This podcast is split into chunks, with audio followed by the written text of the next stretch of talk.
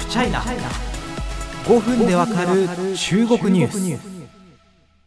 久しぶりにですねあの、まあ、中国に関連するニュースがですねテレビや新聞を騒がせてるなという印象でございます。なんかねネット空間とかも見ててもなんかこう騒がれるだけ騒いでるけど結局このニュースの要点って何なのみたいなあの感じでちょっと話題だけ盛り上がりだけが先行しているような気がします。でそれでこのポッドキャストの出番がやってきたかなというような感じでございます。えー、何の話か、えー、アメリカ下院議長ナンシー・ペロシの台湾訪問です。で皆さんも多分ツイッターとかテレビでですね、あペロシさんが今台湾に着きましたみたいなところでなんか盛り上がりを見てるんじゃないかなと思うんですけども、一体何がニュースで、一体何でこんなになんかこう激しく燃え上がっているのか。これをですね皆様、えー、身近な、まあ、ご家族、ご友人、同僚にですね解説できるぐらいにですね、えー、ここのポッドキャストでちょっとまずご説明していきたいなと思います。えー、まあ、何回かに分けてお話ししようと思います。今回はまずこの台湾訪問とは何なのかというところ、概要からですね、えー、一から説明していきたいと思います。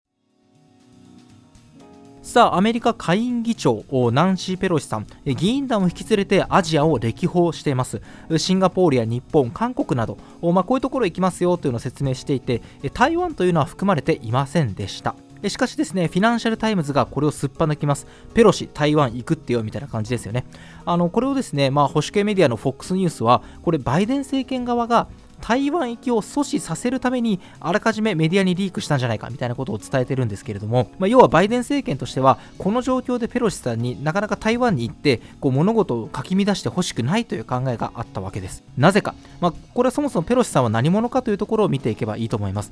ペロシさんはですね、まあ、下院議長という立場でして要はですね大統領に何かあった時にその職務を継承する順位というのがありましてその第2位です。もう平たく言えば、まあ、政治の世界で3番目に偉い人ですよということです。本人は人権重視のリベラル議員として知られていまして、まあ、人権を重視する観点から特に中国には強硬な姿勢をとってきたことで知られています。ダライ・ラマさんと面会したほかですね、非常に印象に残っているのが、1991年、天安門広場に行くんですね。91年というのは、つまりあの天安門事件が起きた2年後のことです。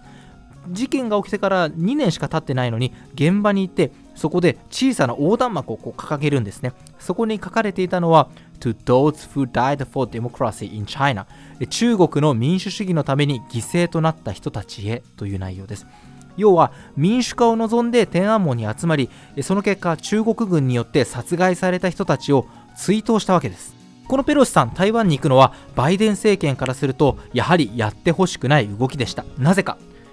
アメリカと中国、実は対話ムードというのが生まれてたんですね。オースティン国防長官と、まあ、中国の国防部の偉い人が会談するなど、もちろん米中対立というのはあるし、それは激しいし、これからもずっと続いていくんだけど、その中でも話し合いでお互い戦争にならないように危機管理しましょうねっていう雰囲気はあったわけです。だからこそバイデンさんはこの時期にペロシさんにお互いの対話ムードをぶっ壊してほしくなかった。7月の時点でバイデンさん、記者団に The military thinks it's not a good idea right now. 今、ペロシさんが台湾に行くことをアメリカ軍はいいことだと考えていないんだよっていうふうにこぼしていて、この発言実際に記録に残ってるんですね。しかし、ペロシさん、台湾訪問を実際にやってのけました。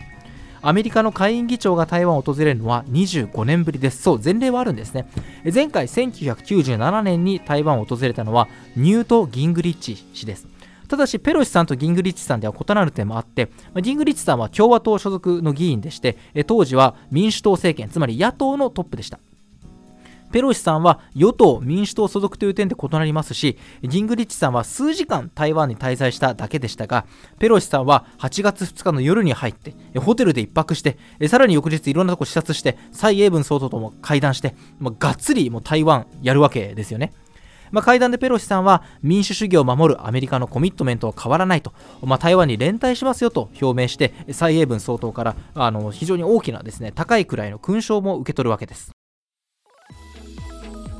なぜこのペロシさん、バイデンさん、最後まで止められなかったんでしょうか、それはアメリカの三権分立というシステムも影響している一つと見られています。バイデンさんは、まあ、あの行政ですよね、行政府。ペロシさんは下院議長、つまり議会え立法府の人ですからアメリカではこう、まあ、行政立法司法と権力が独立分散しているから止めきれない部分はあるんです。ただしこれはあくまで民主主義国家の理屈であって中国はこの理屈受け入れませんでした。中国にとって台湾というのは中国の神聖な領土の不可分の一部分けることのできない一部という扱い。そこにアメリカの高官が事前に止めたにもかかわらず訪問したということは非常に大きい、えー、次回はですね中国がなぜここまで激烈に反発しているのか、え、中国側からは今回のペロシさんの台湾訪問。